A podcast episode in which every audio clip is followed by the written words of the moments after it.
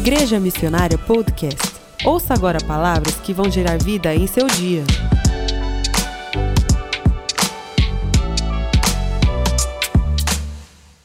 Amém. Aleluia. Interessante o filme falando aqui sobre que as suas experiências, né? E tem tudo a ver com o que vou pregar hoje. A, a mensagem que eu vou pregar hoje.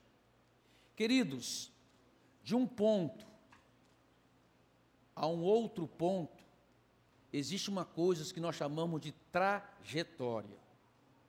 Trajetória.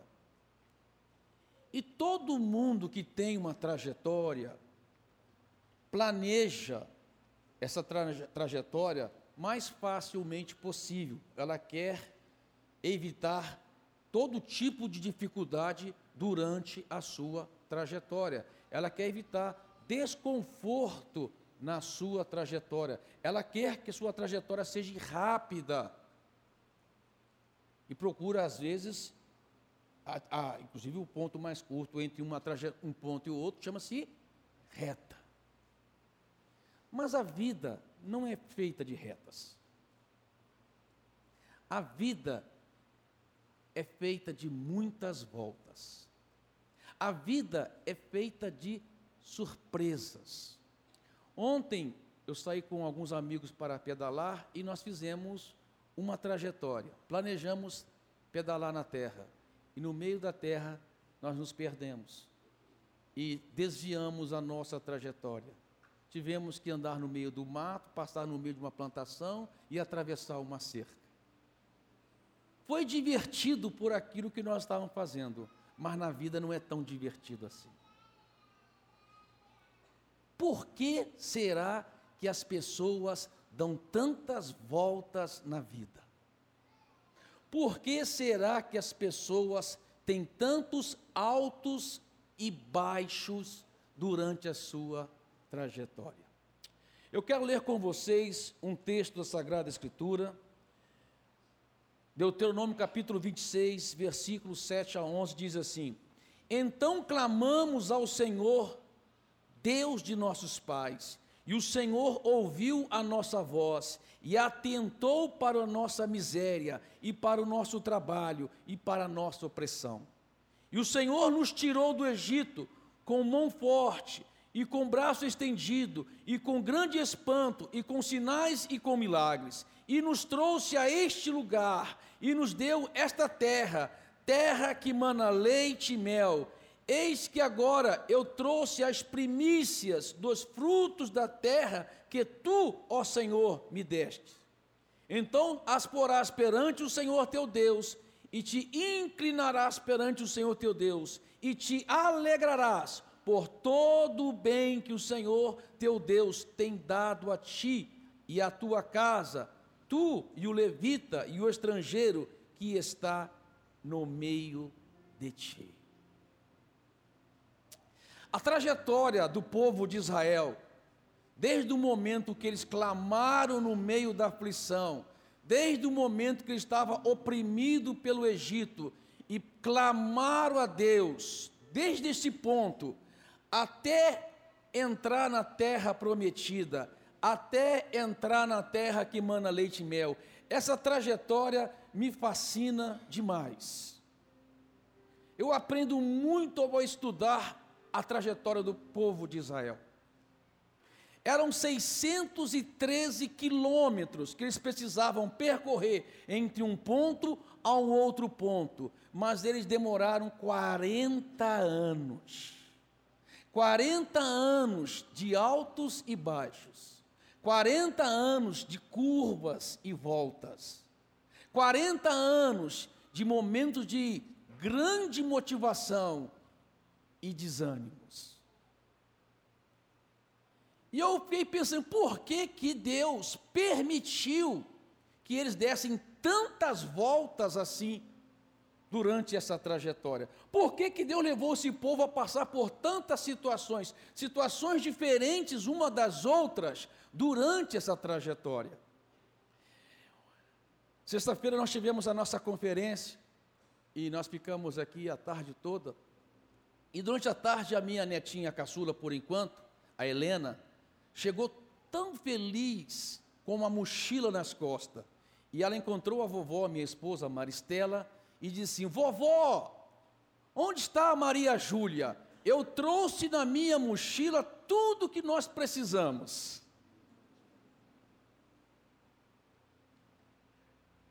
E na mochila dela tinha o quê? Maquiagem, tinha boneca. O pai dela, o Felipe, está ensinando os filhos a trabalhar com dinheiro, né? E ela tinha uma bolsinha com dinheiro. Por quê? Porque ela calculou a sua trajetória. Ela disse: para a trajetória que eu tenho hoje com a minha priminha Maria Júlia, eu preciso dessas coisas. Então, amado, a questão da trajetória é a bagagem que você carrega. O que vai proporcionar uma trajetória rápido e agradável é o que você tem na sua bagagem. O que vai proporcionar uma trajetória mais suave na sua vida é o que está dentro da sua mochila. Mas Deus, na sua infinita bondade, Deus, na sua grande misericórdia, às vezes permite que demos algumas voltas, porque na nossa mochila tem coisas que precisam ser tiradas e coisas que precisam ser colocadas.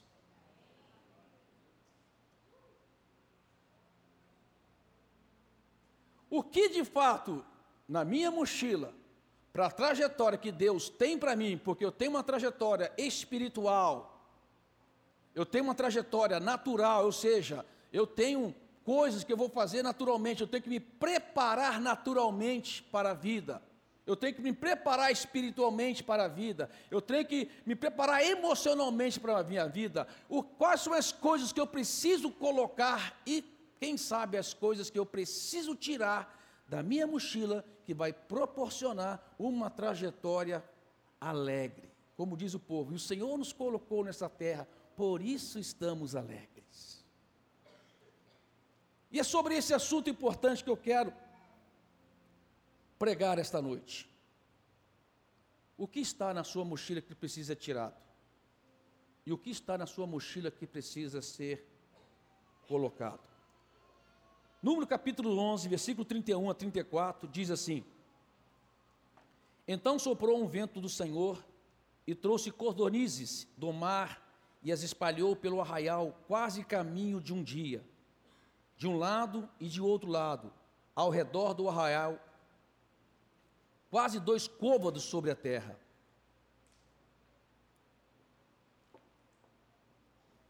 Então o povo se levantou todo aquele dia e toda aquela noite, e todo o dia seguinte, e colheram as cordonizes, e que menos tinha, colheram dez homens, deve ser coisa pra caramba, deixa eu ver, dez barris de cordonizes, o que recolheu menos, e as estenderam para si ao redor do arraial, quando a carne estava entre os seus dentes, presta atenção queridos, Deus deu quilômetros de cordonizes para eles. Você sabe que tinha mais de 5 milhões de pessoas que saíram do Egito. E Deus deu mais de quilômetros de cordonizes, uma pequena ave. 90 centímetros de altura de cordonizes. Imagina a quantidade de carne que estava tendo para o povo. E diz: quando a carne estava entre os seus dentes, ainda que fosse mastigada, se acendeu a ira do Senhor contra o povo, e feriu o Senhor o povo com uma praga muito grande. Por isso o nome daquele lugar se chamou Quibrote Atavá, porquanto ali enterraram o povo que teve desejo. O povo que teve desejo, ou seja, um povo que desejou comer aquela carne um povo que murmurou por causa daquela carne, antes de engolir a carne, morreram. Que povo é esse? Que tipo de povo é esse? Números capítulo 11, versículo 4, vai aparecer aí, fala quem é esse povo. Ali fala assim: e um bando de estrangeiro.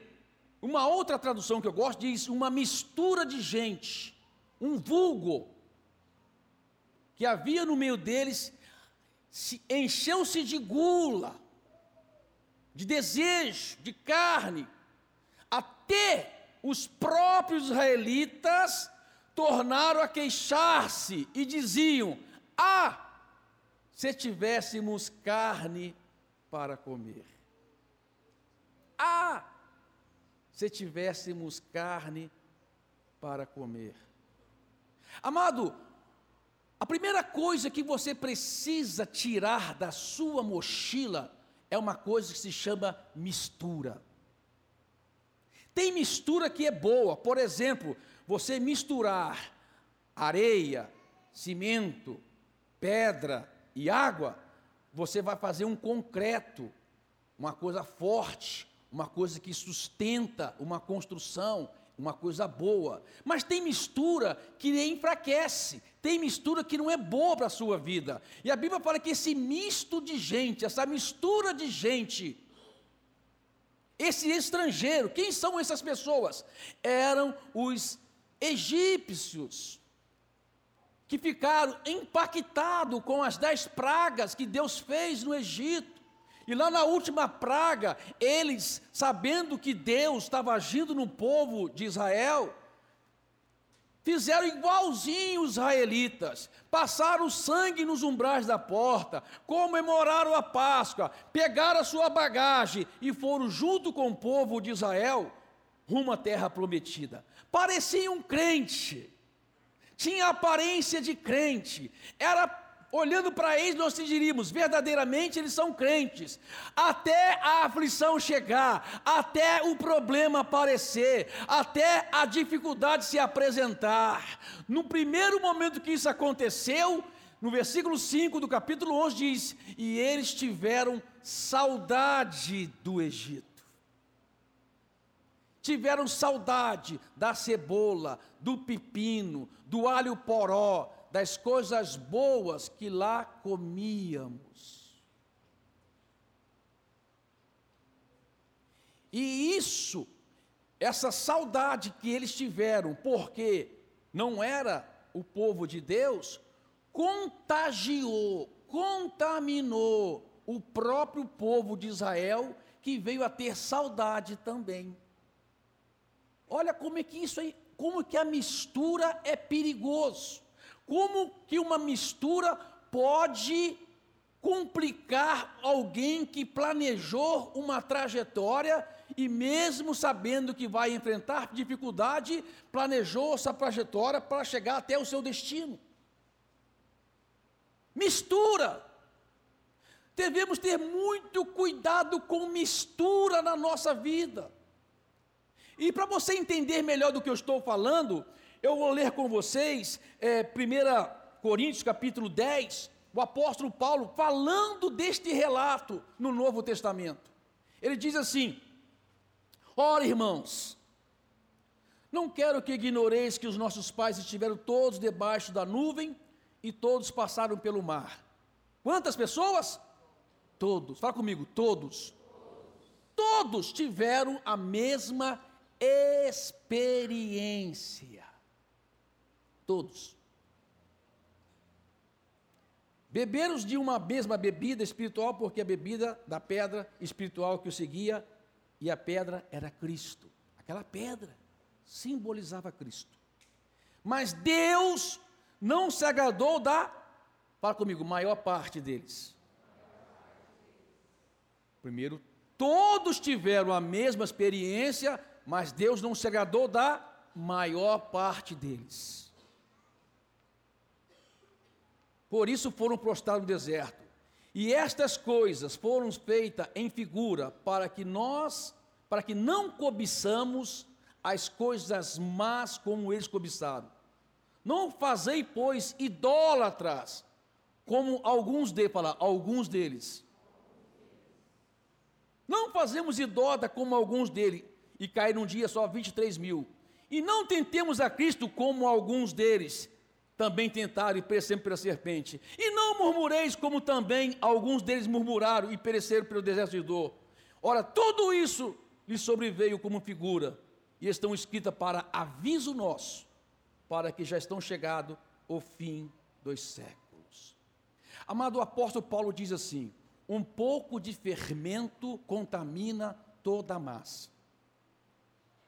Veja que a Bíblia diz, o apóstolo Paulo fala de todos passaram pela experiência, mas todos passaram pela experiência, todos eles passaram pela experiência, mas a maioria não experimentou os benefícios do destino, porque deixaram ser contaminado por alguns. Todos passaram pela mesma experiência, todos foram batizados em Cristo na rocha, todos passaram pelo batismo da nuvem, todos viram os milagres do Egito, todos. Mas a maior parte não entrou no destino por causa de alguns. O problema é a mistura. Nós precisamos tirar tudo que é mistura na nossa vida. Amado, deixa eu falar com você: mistura é uma maldição. Mistura é uma maldição. E você sabe o que você tem que fazer com maldição? Pregar na cruz. Gálatas 3,13 diz que Jesus Cristo nos redimiu da maldição da lei, fazendo-se maldição em nosso lugar, porque está escrito: Maldito todo aquele que for pendurado no madeiro. O que, que Jesus fez com a maldição que estava sobre nós, amado? Pregou na cruz. Deixa eu te falar uma coisa muito importante: não existe crente bom, existe crente morto. Você está aí? Cutuca o seu irmão para ele acordar, aleluia. Eu duvido quem está dormindo aqui hoje.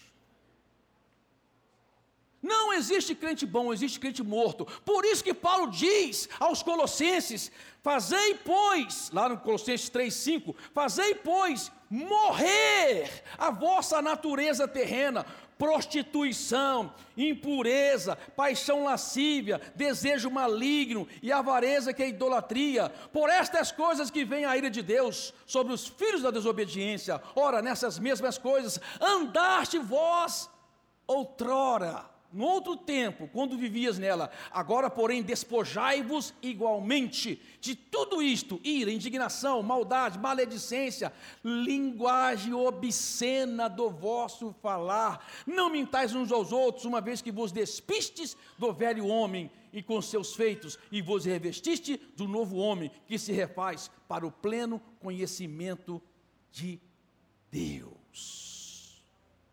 Amado, a velha natureza, ela não vai ser aperfeiçoada. A velha natureza, ela não vai ser boazinha, ela não vai passar por um processo de aconselhamento e ficar boa. A velha natureza precisa ser pregada na cruz.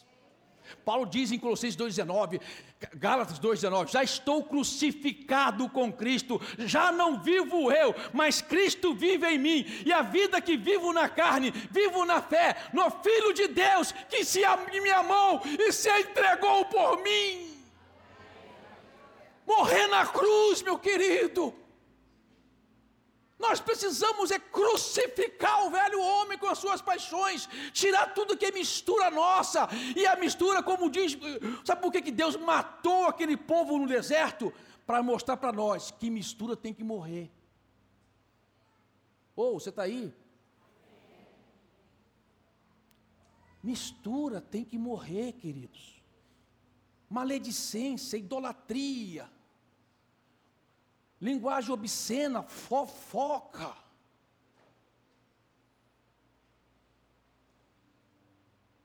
Uma das contaminações piores que existe é o tal da fofoca, da maledicência. Porque contamina, contagia toda a massa.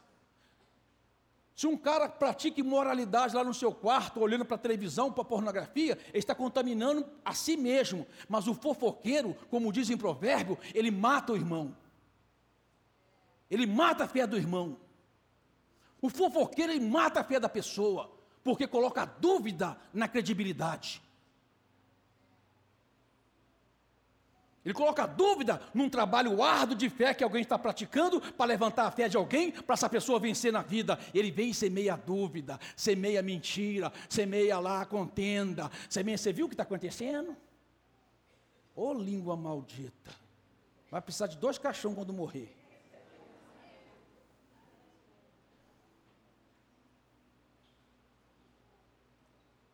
Sabe qual é a solução? E não venha pensando assim, ah, pastor, eu estou livre. Todos nós, queridos, sem exceção, todos nós, do pastor que está aqui em cima até você aí, nós precisamos fazer o que o apóstolo Paulo diz: crucificar o velho homem dia após dia, dia após dia, dia após dia. Você levantou de manhã, você falou, ô seu maldito, miserável velho homem, vai para a cruz, miserável.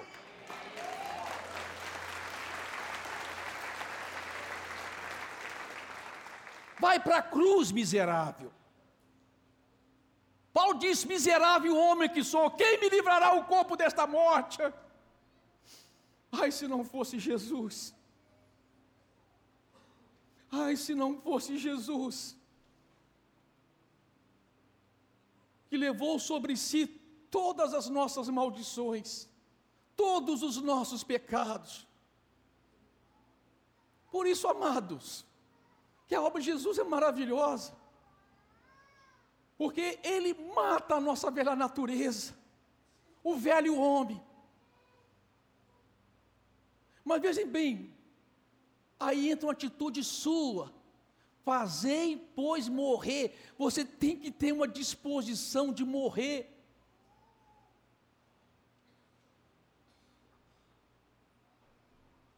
A Bíblia fala sobre tentação. Você é tentado dia a dia, amado. Ai, pastor, eu queria me isolar do pecado. Uma vez eu fui orar para uma mulher que era cega, lá em Sertãozinho. Eu estava tão cheio de fé, eu estava ali tão assim, vou orar para essa mulher, vai ser meu primeiro milagre. Eu falei, eu posso orar por você? Ela falei, por quê? Eu quero que você enxergue, eu não quero enxergar, eu não quero ver o pecado do mundo. Foi, tá bom.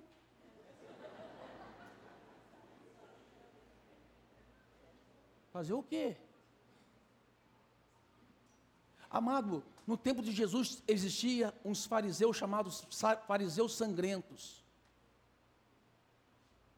Por quê? Porque eles vendavam os olhos quando saía na rua. Então eles machucavam, bateram no lugar porque eles não queriam, queria ver as pessoas contaminadas pelo pecado pura hipocrisia. Pura hipocrisia, santarrão. Pura hipocrisia. Amado, você quer uma virtude? Reconheça o estado miserável que você é e leva todo dia o seu corpo miserável do pecado para a cruz. Olha o que Paulo diz em Romanos, Romanos 6. Ele fala assim: sabendo isso, que foi crucificado com ele, com ele quem? Cristo, o nosso velho homem, para que o corpo do pecado seja destruído e não servimos o pecado como mais escravos. Amado, eu vou destruir esse corpo aqui? Não. Ele é tempo do Espírito Santo. Não é que ah, tem, tem gente que, que, não sei, que minhoca na cabeça. Ah, vou ter que me matar. Então não é isso, mas você crucificar o corpo do pecado é você, pela fé, aceitar a obra de Jesus na cruz do Calvário. Ele morreu no seu lugar. Ele morreu. Quando você toma a ceia do Senhor, que você come do pão e bebe do cálice, você está numa figura dizendo assim: Eu estou recebendo a vida daquele que morreu por mim, aquele que trocou no meu lugar, a, a morreu a minha morte, para que eu tenha vida.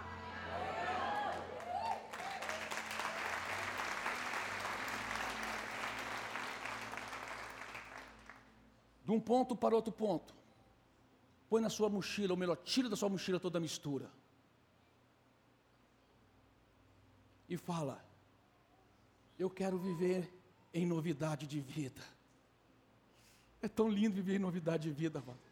Viver novidade de vida não é levantar de manhã flutuando, não. Viver novidade de vida é você botar o pé no chão toda manhã e dizer: Já estou crucificado com Cristo, já não vivo eu, mas Cristo vive em mim. E a vida que vivo na carne, vivo na fé no Filho de Deus que me amou e se entregou por mim. E eu ponho o pé no chão e diz: Obrigado, Jesus, porque hoje eu posso vencer o pecado, porque você, o Senhor venceu por mim. Sua mochila, meu irmão. Sua mochila. Ele sofreu toda a vergonha da cruz para que nós não andemos mais envergonhado. Ele sofreu toda a vergonha.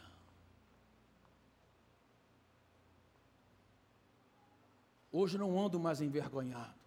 A Bíblia diz: nenhuma acusação há para aqueles que estão em Cristo Jesus. Eu estou em Cristo Jesus. O corpo do pecado está crovado na cruz. Minha mochila. Minha mochila. Segunda coisa que você precisa considerar na sua mochila. Êxodo 13, 17 diz assim: Tendo faraó deixado ir o povo, Deus não levou pelo caminho da terra dos filisteus, posto, posto que mais perto, pois disse, para que, porventura, o povo não se arrependa, vendo a guerra, e torne ao Egito. Interessante.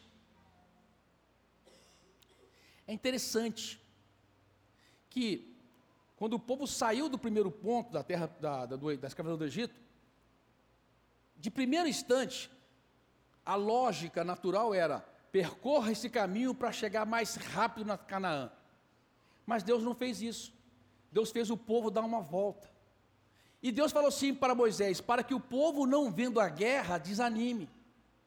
Por quê? Porque se exposto por aquele caminho, eles encontraram um exército, possivelmente uma batalha, e eles não estavam preparados para a batalha naquele momento. Tem uma coisa que você precisa colocar na sua mochila na trajetória, chama-se preparação espiritual. Na verdade, preparação em todos os sentidos.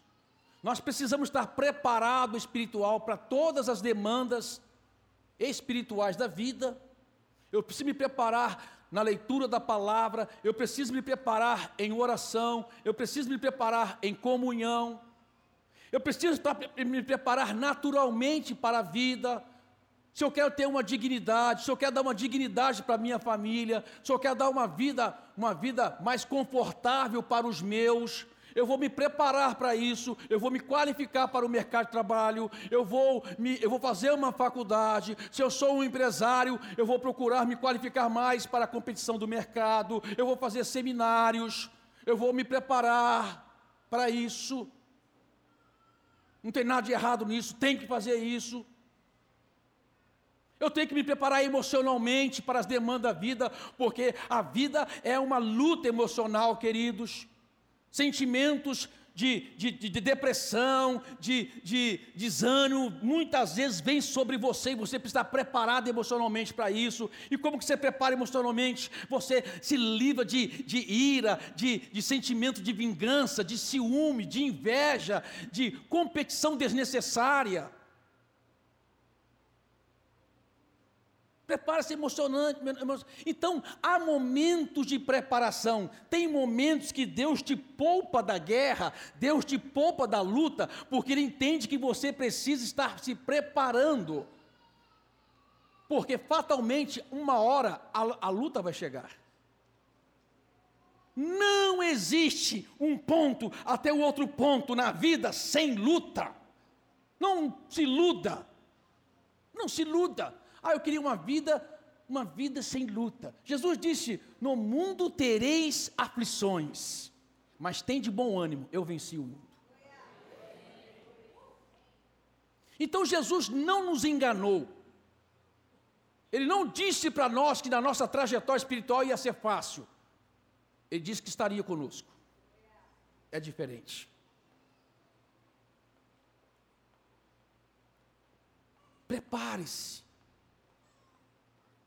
Só que passou um ano E depois de um ano, no, no, em Números capítulo 13, vai aparecer aí, Moisés convoca doze tribos de Israel para espiar a terra e diz: Para espiar a terra que eu hei de dar aos filhos de Israel. E quando o povo chega depois com um relato da terra, aí, aí pode aparecer, pode deixar o versículo aí. Eles dizem assim: Mas os homens que tinham ido com ele disseram: Não podemos atacar aquele povo, é mais forte do que nós. E espalharam entre os israelitas um relatório negativo acerca daquela terra, disseram: A terra para a qual fomos emissão de reconhecimento devora os que nela vivem. Todos que vimos são de grande estatura. Vimos também os gigantes, os descendentes de Enac, diante de quem precisa, parecíamos gafanhoto e nós a eles. Olha só, queridos, preste atenção. Difamaram a terra, falaram mal da promessa de Deus. Ou seja, no momento da luta, eles não colocaram na mochila uma coisa chamada coragem. E amado, tenho preocupado demais com essa bagagem de coragem. Por quê? Porque como povo no deserto, nós estamos hoje como uma geração de mimimi. Esse cara de mimimi Ih, negadinho, não pode, não vai ter condições, não vamos conseguir. Amado, como nós estamos vivendo um tempo de geração de mimimi. Pessoas que só vêem o negativo, pessoas que criam dificuldade para tudo, pessoas que criam seus filhos despreparados para a vida.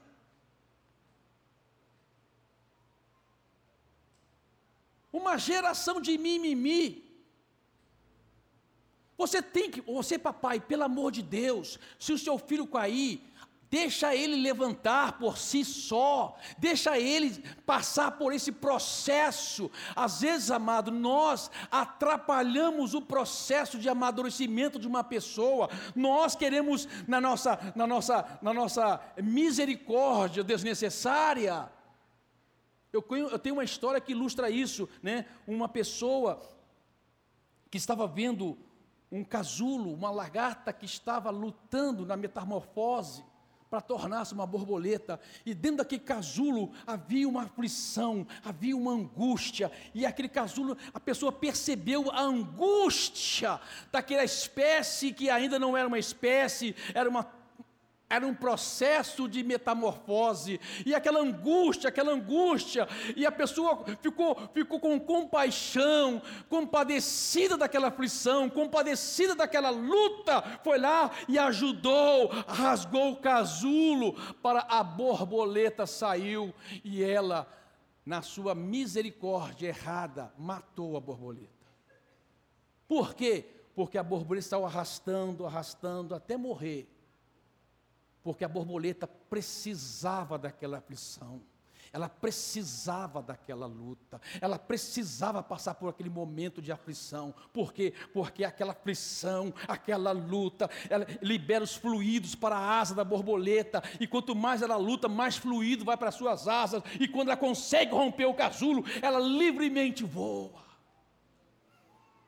Deixa eu falar uma coisa para você. Muitas vezes você, pai, está impedindo o seu filho de um futuro livre. Eu lembro uma vez, o Felipe contou uma história dele aqui, eu vou contar a história do Pedro então. E o que ele falou é verdade. Uma vez o Pedro Paulo, nós estávamos numa festa, eu e Maristela, num casamento. O Pedro Paulo é garotinho, ele estava a 50 metros de distância da gente, e ele caiu e deu uma moscadinha no, no, no joelho. E ficou chorando no chão. E a Marcela olhou para mim, olhei para o Marcelo e disse, deixa ele lá. Ele chorou, chorou, até que ele não viu mais, levantou e veio correndo.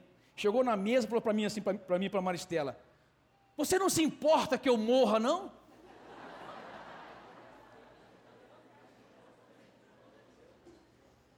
Aí eu falei para ele assim, rapaz, quem está morrendo não dá esse pique que você deu, não. Tem muitos pais que acha que está fazendo bem para o seu filho, mas está fazendo mal. Porque a vida, meu irmão, não é brincadeira, não. A vida é para pessoas corajosas e fortes. Aprenda isso. A vida não é para mimimi, não. Mimimi fica para trás. Esse povo ficou para trás. Este povo ficaram para trás. Mas só que tinha duas pessoas diferentes, que não tinha mimimi. Capítulo 14 fala de Caleb. E diz assim: Porém, o meu servo Caleb, porquanto nele houve outro espírito, fala comigo, outro espírito. Você percebe que o espírito aí está em letra minúscula, que não é o Espírito Santo, é um espírito de Caleb. Entenda isso. Entenda interpretar a Bíblia, estou te ensinando a interpretar a Bíblia. Quando é Espírito Santo, está em letra maiúscula. Aí está em letra minúscula, porque é o espírito de Caleb. Caleb tinha outro espírito espírito de coragem, de intrepidez, de fé, de confiança, de que a promessa que Deus fez se cumpriria. Nele houve outro espírito, e ele diz: e me segue com integridade. Outra tradução diz: com perseverança. Duas qualidades que você precisa colocar na sua bagagem, querido: coragem e perseverança. Amado, a vida precisa de coragem e de perseverança. Tem muitas vezes que nós passamos por situações, situações que nós não conseguimos compreender e nem tem ser humano que vai conseguir te explicar, mas você tem que aceitar pela fé. Na verdade, a fé é para isso. Fé em Deus é para os momentos difíceis, para os momentos que você não tem explicação, para os momentos que você não consegue entender o porquê você está passando por aquilo. Por isso que a Bíblia diz: O meu justo, pela sua fé, viverá. Você tem que ter esse espírito, amado. Tem que ter esse espírito na sua bagagem, nessa trajetória. Eu acredito muito. Eu falo, Deus, obrigado, Jesus, por Senhor me deu o dom da palavra e um público para ouvir, porque eu sei que esse povo vai fazer diferença nas próximas gerações. Nós precisamos colocar na nossa bagagem as coisas certas. No versículo 11 do capítulo 14 diz assim: O Senhor disse a Moisés: Até quando? Amado, quando Deus fala, presta atenção nisso. É sério demais. Até quando este povo me tratará com pouco caso? Até quando se recusará em crer em mim? Apesar de todos os sinais que realizei entre eles. Até quando? Amado, aquele povo atravessou o Mar Vermelho. Aquele povo teve a nuvem durante o dia para cobrir o sol e a coluna de fogo para aquecê-los durante a noite. Aquele povo teve o manar que desceu do céu. Aquele povo teve a água que saiu da rocha. Eles viram coisas extraordinárias, mas ainda assim colocavam a fé, a confiança em Deus em dúvida. Não duvide de Deus. Acredite no poder de Deus, acredite na palavra de Deus. Como eu disse agora há pouco, mesmo que você não tenha explicações. Eu confio em Deus, eu acredito em Deus, eu estou confiando que Deus está me conduzindo na trajetória certa. Às vezes eu acho que eu estou passando por uma curva, às vezes eu acho que eu estou descendo uma montanha, às vezes eu acho que eu estou subindo uma montanha, mas amado, eu tenho que acreditar que é Deus me conduzindo para o destino certo. Uma geração não entrou no, no, na terra prometida, só a outra geração entrou na terra prometida. Por quê? Porque eles aprenderam no deserto a confiar em Deus.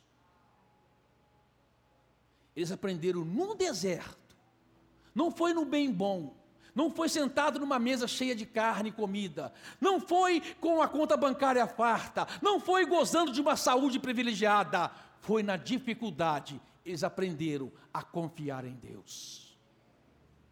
Eles entraram na terra prometida. Por isso que o, o, o texto inicial fala: eles se alegraram por aquilo que Deus fez por eles. Deus é bom, amado. Deus é bom. E a minha pergunta é: o que, que você tem colocado na sua mochila? Será que você tem preparado a sua mochila como a Helena, minha neta, está preparando a dela? Como que você fosse para um playground? Tem gente achando que a vida é um playground e prepara uma mochila totalmente desqualificada para a trajetória. Uma mochila totalmente despreparada para a circunstância da vida. Uma mochila vazia de fé, vazia de confiança, vazia de coragem. Que são os elementos determinantes, preponderantes para que você tenha sucesso na sua trajetória. O que você tem carregado na sua, na sua, na sua mochila? Você tem carregado, você tem encarado a sua trajetória considerando o destino que você tem, ou você está achando que você está no playground? Deixa eu falar uma coisa para você. Por muito tempo eu achei, quando eu li esses textos, foi Deus, o Senhor foi severo demais com esse povo. O Senhor foi duro demais com esse povo. Porque não tinha brincadeira, amado. Pisou na bola, era morte. E eu fiquei, Deus, por que o Senhor foi tão duro? E Deus falou: quem disse que eu fui duro? Eu fui amoroso. Deus foi amoroso, extremamente bom e amoroso, principalmente com você que está sentado hoje me ouvindo. Sabe por quê? Porque se Deus não tratasse aquela geração, o que seria das próximas gerações? Se Deus permitisse que aquele povo entrasse na promessa sem tirar da mochila aquilo que trouxe do Egito, o que seria das próximas gerações? Então não foi maldade de Deus, foi bondade de Deus. Não foi severidade de Deus, foi amor de Deus por eles, por suas próximas gerações e principalmente por nós. Por isso que Paulo diz assim: considere essas coisas, que serve de exemplo para nós, que vamos herdar o destino eterno. O destino, amado, o destino deles era uma terra que emana leite e mel. Terra da promessa era Canaã, que emana leite e mel. Para nós, que estamos debaixo de superiores promessas, é a eternidade. Você ouviu Igreja Missionária Podcast? Se você gostou, assine o nosso canal e compartilhe com seus amigos e família.